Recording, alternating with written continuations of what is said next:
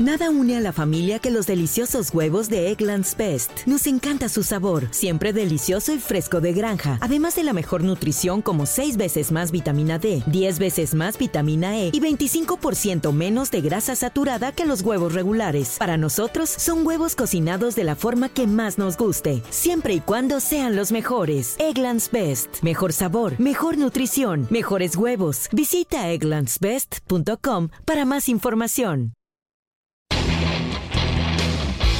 Ciudadanos Informados, informando. Este es el podcast de Iñaki Manero, 88.9 Noticias. Información que sirve. Tráfico y clima cada 15 minutos. Día Mundial de la Lucha contra la Depresión. ¿Cómo prevenir y hacer conciencia sobre la depresión? Si tú estás deprimido, ¿cómo te das cuenta que estás deprimido y cómo remediarlo? Pues sí, yendo a terapia, desde luego, cómo convencernos de que necesitamos ayuda. Es también un tema muy importante en el cual de verdad tenemos que hacer énfasis y tenemos que ser reiterativos en este tema porque es el gran mal de estas épocas que estamos viviendo en el mundo. Eh, antes de COVID ya se le llamaba la enfermedad del siglo XXI. Y no solamente el siglo XXI, porque ya la veníamos arrastrando desde hace, desde hace tiempo.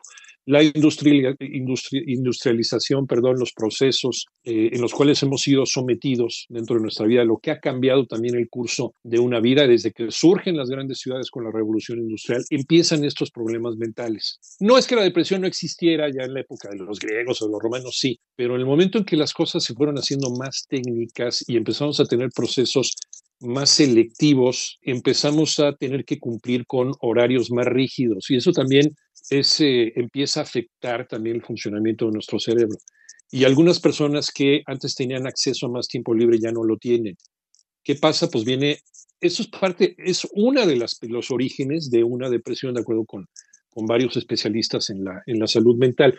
Pero tiempos como estos, y si le sumas el quedarse en casa, el no poder salir, no poder abrazar a tu gente querida, el, no poder, el estar distante de lo que antes te hacía feliz, de tus satisfactores normales, también te está provocando una depresión que puede ser, llegar a ser progresiva si es que no la identificas.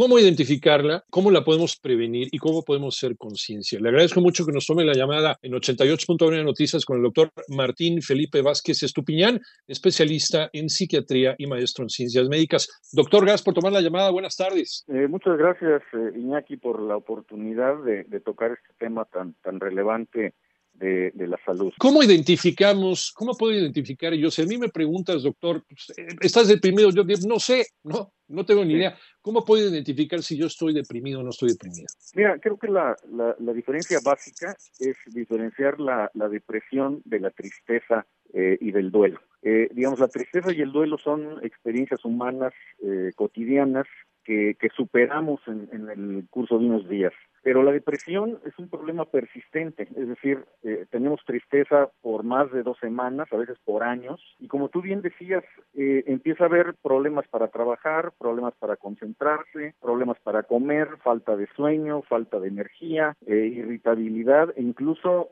el deseo de morir, ¿no? Entonces, la depresión es incapacitante, es persistente, es repetitiva, es recurrente y se puede convertir en una enfermedad crónica como, como lo son la diabetes, la obesidad, la hipertensión. Entonces, eh, eh, para diagnosticarla, pues necesitamos síntomas de tristeza, de falta de ánimo, de falta de energía, de falta de motivación persistentes que, que influyen negativamente en el funcionamiento de un individuo. Eh, y es que también a veces em, utilizamos mal los términos, ¿no, doctor? Porque de repente, oye, uno, uno, uno puede estar bajoneado, como se dice vulgarmente, estoy, estoy medio tristón. Eh, claro. ¿Cómo estás? Estoy en la depre, ¿no? eso no es estar deprimido, eso es, tienes un día, pues un día tristón, un día bajón y, un y al otro día pues estás normal o estás como siempre. O sea, la depresión es. cuando ya pasa cierto tiempo, a lo mejor meses, y sigues en la misma, ¿cierto? Así es, así es, hablamos de, dos semanas, así como el, tiempo mínimo para hacer este diagnóstico. Eh, esto que tú comentas, que, es lo que la mayor parte de la gente ha tenido en estos días, es eh, eh, una reacción de adaptación, le llamamos nosotros, que puede tener una reacción de adaptación con síntomas de ansiedad o con síntomas depresivos, pero es, un, es un cuadro leve que, que se resuelve. esto, como tú comentas, efectivamente tenemos fluctuaciones anímicas cotidianas, hay días que tenemos más energía, más ánimo, otros días menos, pero cuando eh, se vuelve un patrón, eh, los demás nos notan lentos, distraídos, este, con tendencia al llanto, y empezamos a mencionar que es muy importante eh, en la, prevención del suicidio, ¿no? que es, algo que es un, tema que tenemos que tocar a todos los niveles, ¿no? laboral, escolar, familiar, porque se pierden un millón de vidas al año, Iñaki, de, de personas que se suicidan en el mundo. Entonces es, una cosa terrible que, que, además para un problema que tiene solución, es decir, eh, eh, aquí creo que el mensaje también muy importante para la gente que nos escucha es que la depresión tiene tratamiento efectivo. Y como tú decías, psicoterapia para depresiones leves y moderadas y eh, farmacoterapia, medicamentos antidepresivos para aquellas personas que tienen depresiones graves, ¿no? Eh, hay depresiones orgánicas, hay depresiones que están dentro de nuestros genes, que ya nacimos con esta predisposición a, deprimirnos, doctor. correcto, Iñaki. Este, eh, fíjate que hay eh, muchos tipos de depresión, digo, por eso es importante acudir con el médico, tener un diagnóstico correcto. Afortunadamente ha habido muchos avances en, en, capacitación de médicos generales, de internistas, de psiquiatras, para diagnosticar el problema, porque como, como has mencionado, hay un factor hereditario en algunas depresiones, sobre todo, por ejemplo, la, depresión bipolar corre en las familias, con la familia Hemingway, tú recordarás que varios miembros con conducta suicida, entonces sí hay genes que favorecen la depresión, genes que favorecen la conducta suicida, eh, eh, y, está el factor ambiental que tú muy bien mencionabas en, en la introducción, ¿no? En la medida que la vida se ha complicado, que los horarios de trabajo se prolongan, que, vemos estos fenómenos a nivel mundial de migración, de, violencia, de terrorismo, etcétera, pues eh, todo esto ha, aumentado el nivel de estrés en el que vivimos, ¿no? Y, como comentabas tú también muy bien que, que ahora con la con el home office, ¿no? Que todos estamos trabajando en, en, la en la casa, los que tenemos la, fortuna de, de conservar nuestro trabajo y tener el apoyo de la empresa, pues eh, eh, de pronto ya no sabes tú si es de día o es de noche porque has estado expuesto a la pantalla de tu celular o de tu computadora y entonces se, se rompen los ciclos de sueño, vigilia que son normales y entonces empezamos a tener problemas de sueño, de fatiga, eh, cambiamos nuestro patrón de alimentación y todo esto contribuye, este estrés incrementado eh, eh, contribuye al incremento de la depresión, ¿no? Se, se, calcula que en el mundo hay más de 300 millones de personas con depresión eh, en México tenemos más o menos el, entre el 8 y el 9% de, de frecuencia en, adultos este, de, depresión, eh, predomina en la mujer, eh, y bueno, hay que trabajar mucho en la prevención, tanto a nivel familiar como a nivel escolar, como a nivel de empresa. lo que da gusto también es que en México ya hay iniciativas, hay, hay una norma oficial ya que, que, propone que las empresas vigilen la salud mental de sus trabajadores. Creo que es fundamental tu jefe está al pendiente de tu salud mental y te detecta una depresión, probablemente porque bajaste tu productividad, porque llegas tarde al trabajo, porque estás excediente con el alcohol, pues bueno, es, una buena manera de identificar el problema y tratarlo eh, con la atención médica que corresponde. Pero desgraciadamente todavía hay empresas, sobre todo en países como el nuestro, en donde se minimiza, incluso hasta se ignora que una persona podía estar deprimida. Ay, dice que no fue a trabajar porque está deprimido, qué payaso, ¿no? A ver, espérame, ¿no?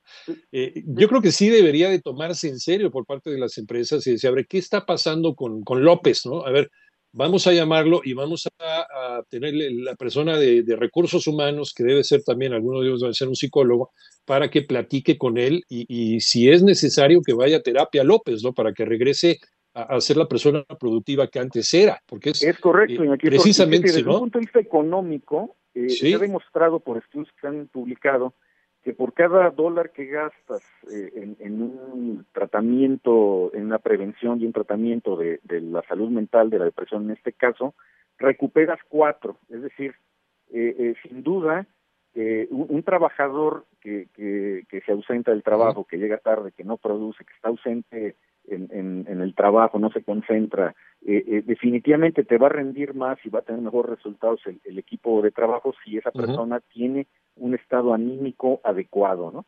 Entonces, eh, efectivamente, el, el, tenemos que combatir el estigma, el rechazo, el, el, señalamiento a las personas que padecen estos problemas, porque es una enfermedad médica como, como te puede dar una hipertensión, una diabetes, pues te puede dar la depresión, ¿no? Exacto. está libre. Y así hay que considerarlo.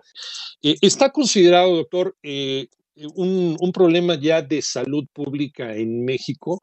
¿O todavía no está tipificado como eso? Y es lo que está, pues también haciendo que mucha gente deprimida, porque también es un problema que puede producir muchas pérdidas económicas al año, además del asunto de salud mental, el cual ya, ya nos habías estado platicando. ¿Está considerado ya como un problema de salud pública? Eh, eh, se ha identificado en, en, diferentes estudios epidemiológicos eh, por instituciones muy muy serias como el Instituto Nacional, Nacional de Psiquiatría, la, la Asociación Psiquiátrica Mexicana, pues que, es un problema eh, muy frecuente y como otras estadísticas del mundo, pues ya lo ubiquen entre las primeras causas de discapacidad en gente joven, ¿no? También Déjame decirte que a nivel mundial también hay, hay mucha preocupación por la, la, conducta suicida de los jóvenes entre 15 y 25 años, eh, eh, que eh, antes pues se consideraba que el suicidio era un fenómeno de la gente ya eh, jubilada, viuda, eh, que vivía sola, y pues ahora estamos viendo que, que también los jóvenes están sufriendo eh, la problemática de la depresión. Entonces, afortunadamente cada vez tú ves más eh, médicos generales eh, eh, acercándose a conocimientos de psiquiatría, internistas, la gente de salud pública, es decir, creo que hay una conciencia que va creciendo y que esto nos va ayudando a identificar a más pacientes y poderlos ayudar de manera efectiva. Uh -huh. Doctor, ¿dónde te encontramos? Este, mira, estoy en, eh, en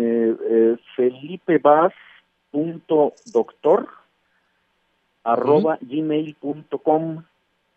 Felipe Vaz, doctor. Sí, punto doctor arroba gmail.com. Ah, punto doctor. Y, y en el 5521 09 57 39. Perfecto. Muchas gracias, doctor. Te agradezco mucho, Iñaki, la apertura para tocar este importante tema y un saludo a todo tu auditorio. Felicidades. Un abrazo, muchas gracias por ayudarnos a hacer conciencia sobre este tema. Y otro, otro mito, ¿eh? otro mito, los niños no se pueden deprimir. Mentira, mentira. Buena parte de los niños que terminan cometiendo suicidio y que es una cosa realmente terrible porque horroriza la sociedad ver un niño que se quite la vida, es por una depresión mal observada y mal cuidada. Aguas con eso. Eso es un mito. Los niños sí se pueden deprimir y se deprimen más frecuentemente de lo que nosotros pensamos.